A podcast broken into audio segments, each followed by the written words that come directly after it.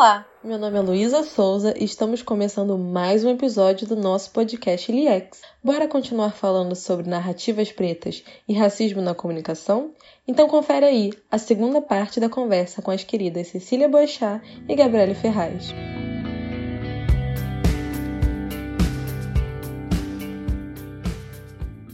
No Brasil, tem uma herança africana muito forte, sendo que, de novo, a mídia faz questão de reforçar, né, e de fingir que não.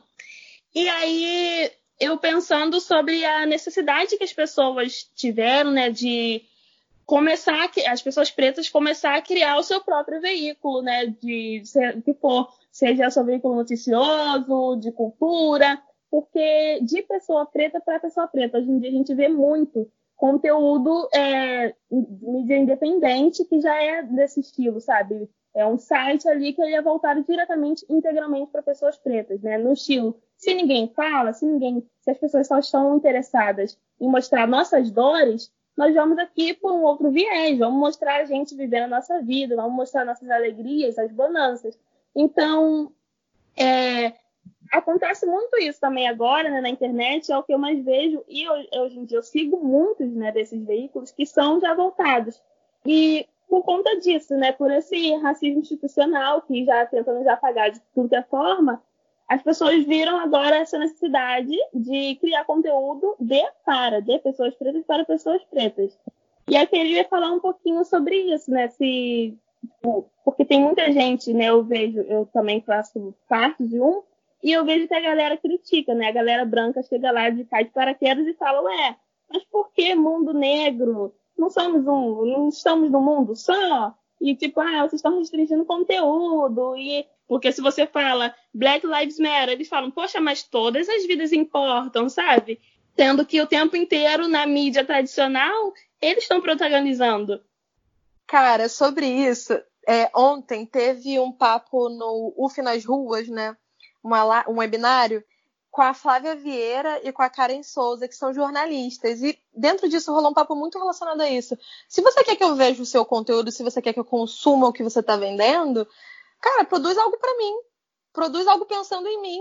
Por que, que eu tenho que, sabe, no seu espaço, se lá eu não encontro o que me satisfaz, se lá eu não me encontro o que me atende, se lá eu não encontro o produto para minha pele, para o meu cabelo, para não sei o quê. É claro que a gente cria esses espaços, porque são espaços em que a gente pode falar a partir das nossas narrativas, a partir do que é relevante para a gente, do que importa para gente.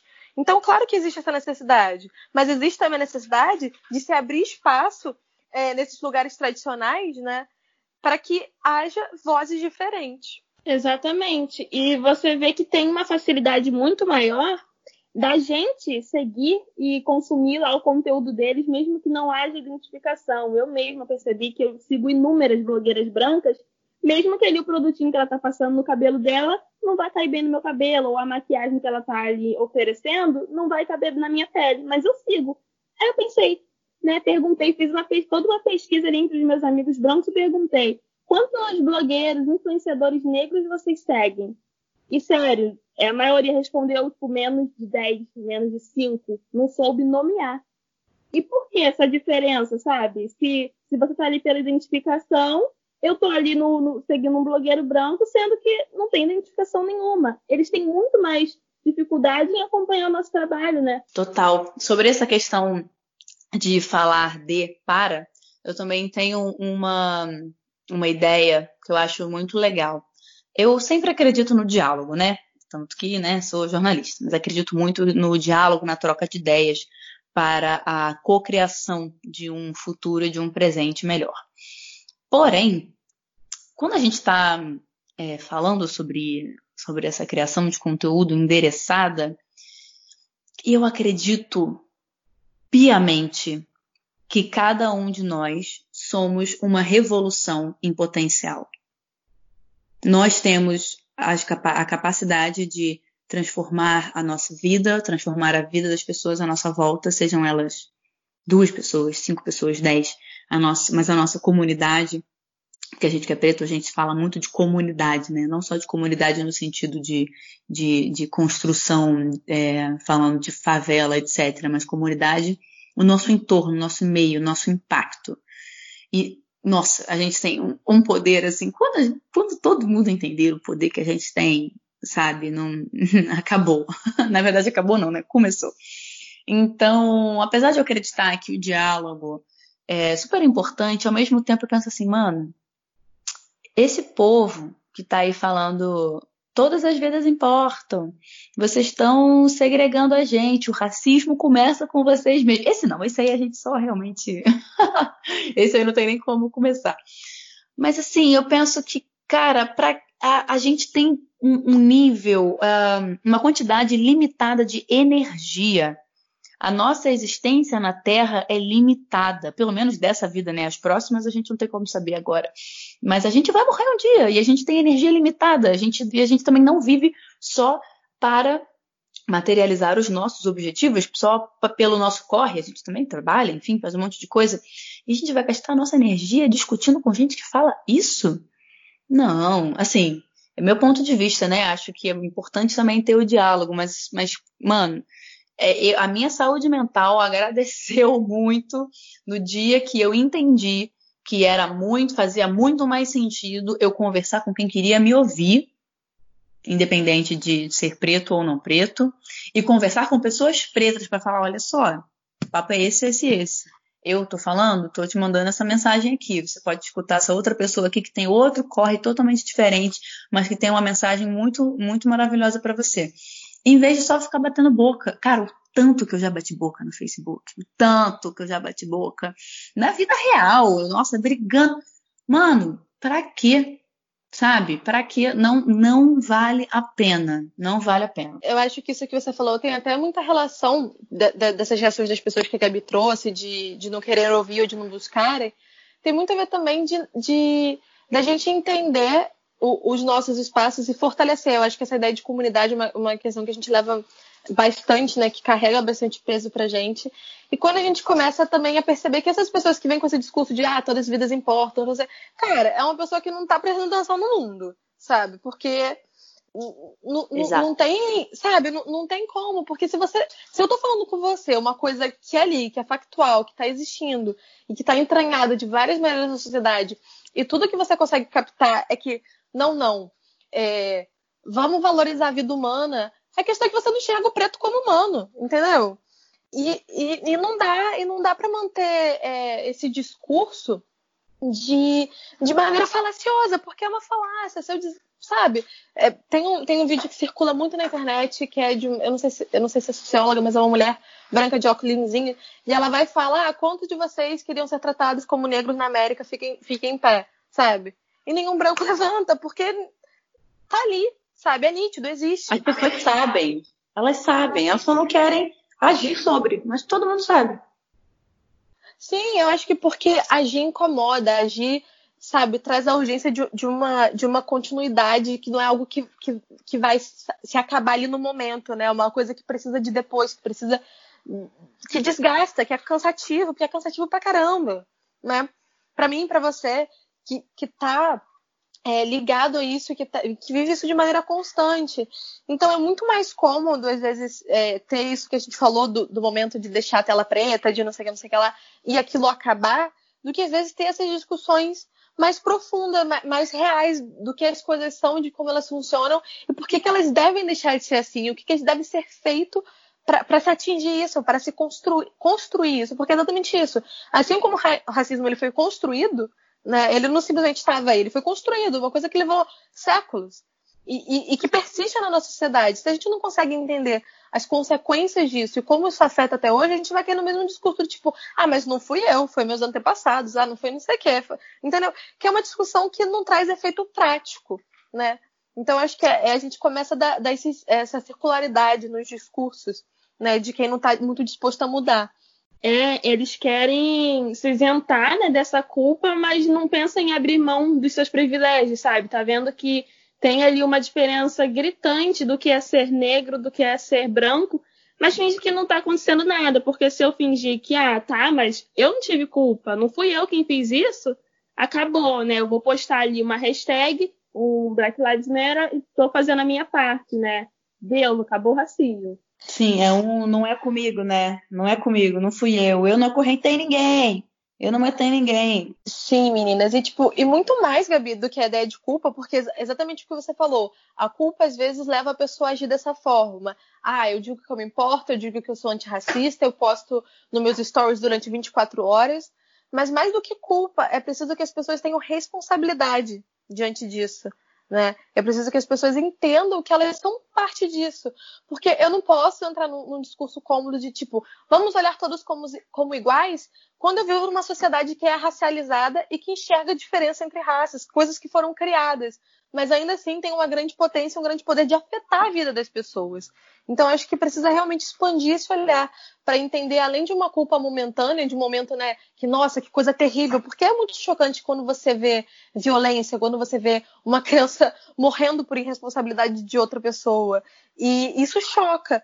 Mas isso não pode só ser um momento de espanto. Tem que entender por que, que aquilo está acontecendo, porque tem razão para isso. E a razão é o racismo que se expressa de diversas maneiras.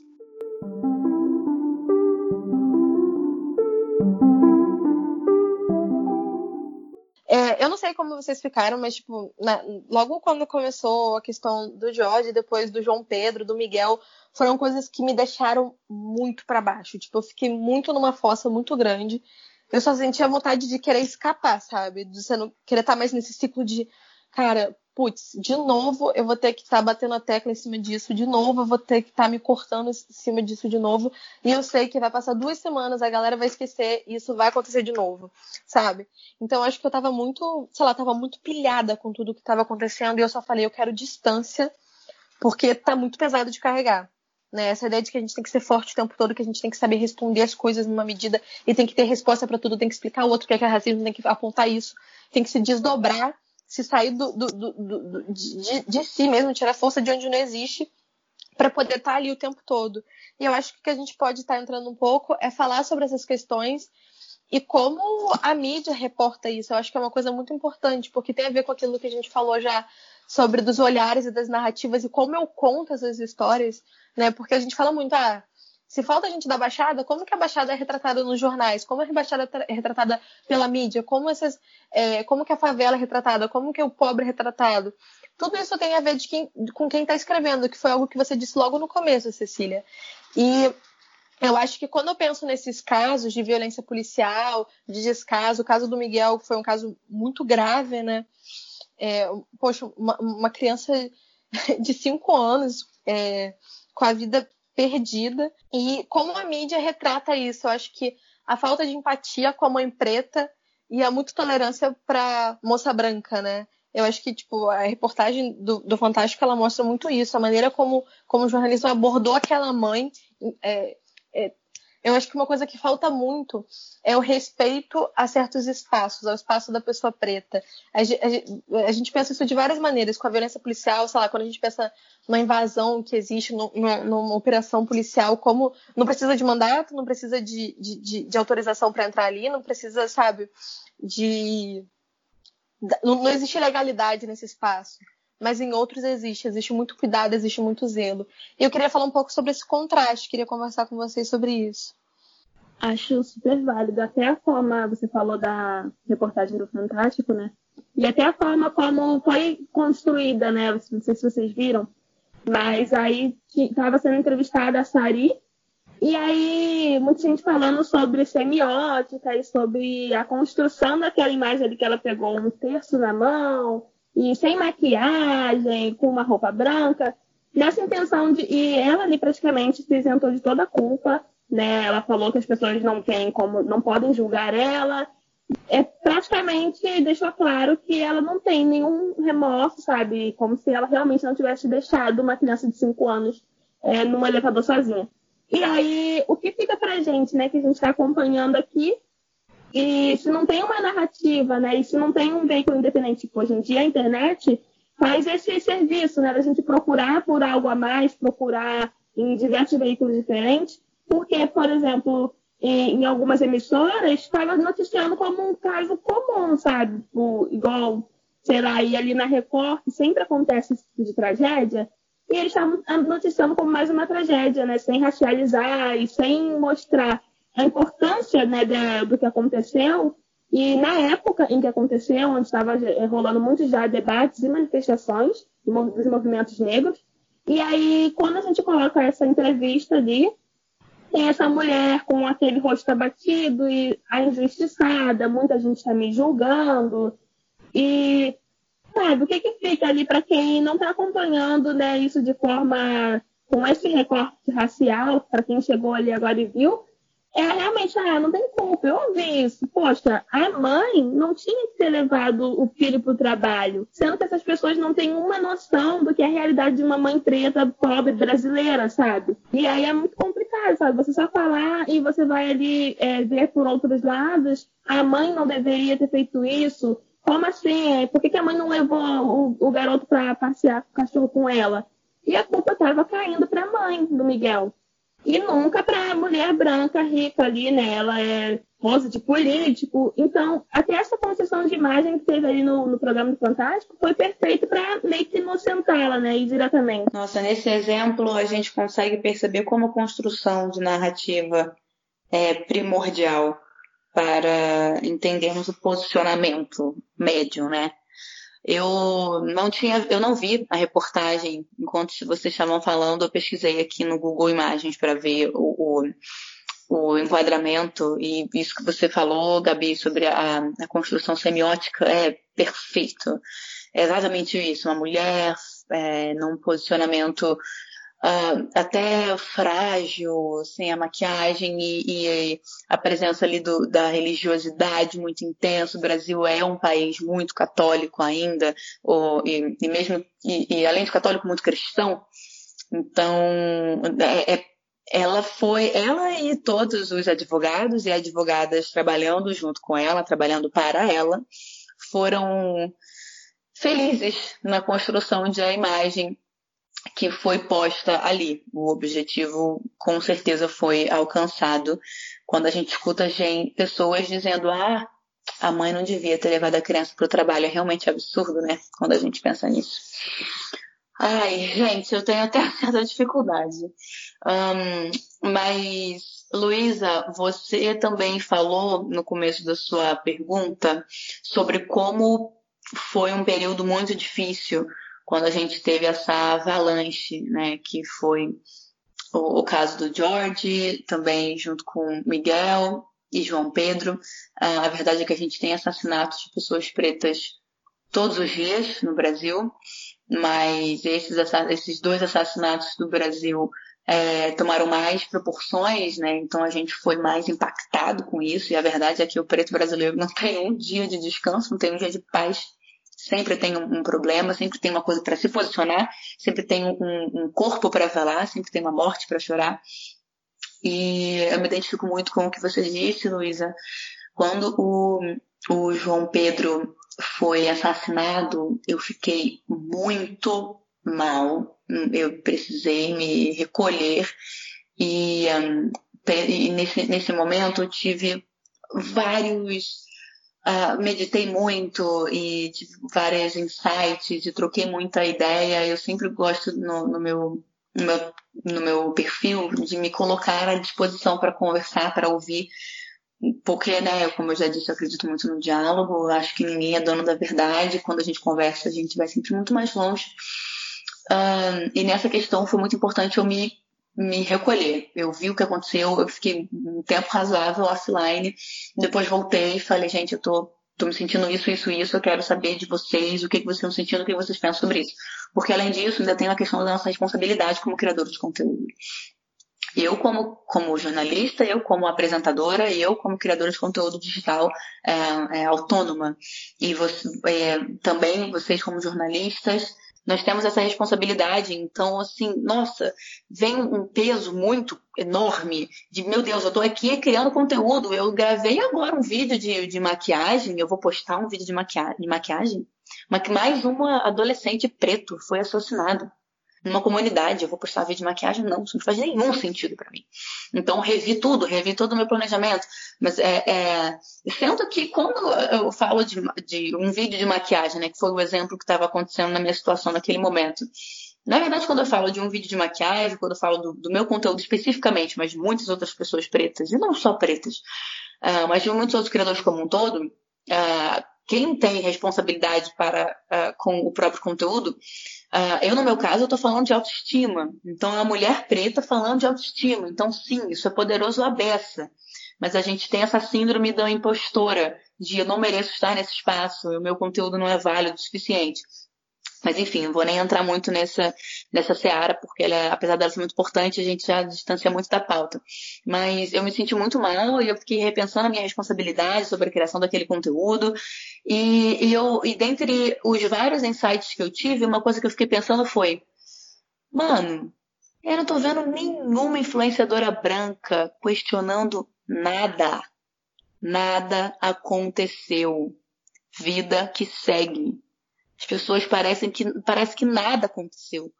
Porque para essas pessoas nada aconteceu. Foi mais uma morte que acontece todos os dias. E isso é doentio. Assim, a gente precisa questionar isso. Então, a, além de, de, ter todas as, as, questões, sendo criadora de conteúdo, sendo mulher preta, uh, Ainda, ainda vem isso, assim, eu, eu, me sinto impostora por estar nesse espaço, eu me sinto muito responsável, e de fato tenho que ser responsável, mas assim, fico me sabe, me autoflagelando, basicamente. Ah, eu não posso fazer isso, tem que ser melhor, eu tenho que ser cada vez melhor, tem que ser cada vez melhor, e nada do que eu faço é bom o suficiente. Não sei se vocês sentem isso, mas eu sinto muito isso. Sempre que eu compartilho é, é, é esse meu sentimento, as pessoas se identificam muito.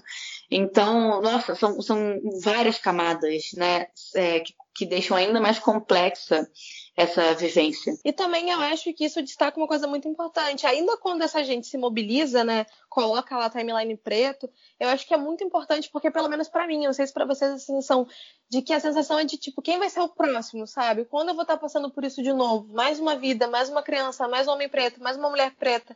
E tudo isso é muito desgastante. Eu acho que quando a gente chama é, o olhar para isso, eu acho que é fazer as pessoas entenderem que aquela timeline, que aquela indignação, ela não pode ser momentânea, sabe? Ela não pode ser uma questão eufórica, não pode ser uma questão que vai se apagar três dias depois. Porque isso não substitui a voz, isso não substitui a vida das pessoas pretas nos espaços.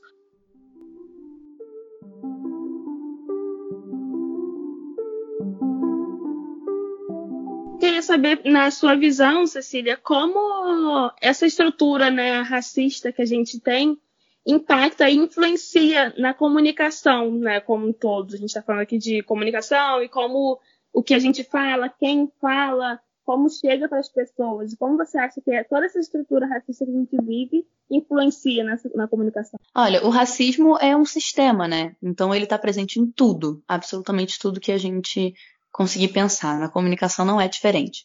Então eu percebo que, uh, falando em comunicação, a gente percebe dois vieses principais, eu acredito. Um é sobre a representação, então quem a gente está vendo, quais são os nomes citados, quais são as fontes, quem são as referências, quem são as pessoas entrevistadas, quais são as pautas, quem são as pessoas nas pautas, quem está em cada pauta, né? Como a gente também falou sobre os preços são chamados para falar de racismo.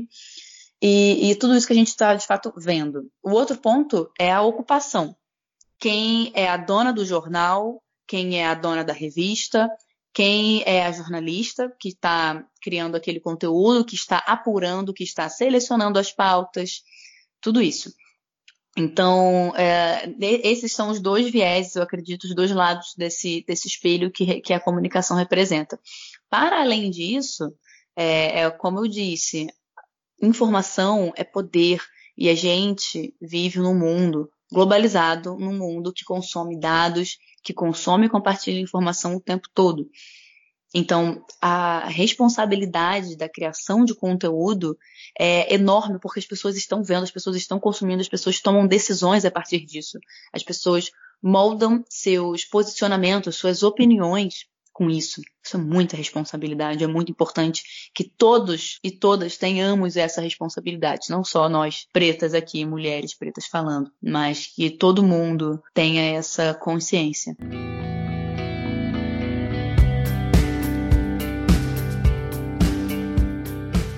Cecília, muito obrigada, tá? Foi um prazer ter você aqui. Você é mais que bem-vinda para voltar. Obrigada, Gabi, também.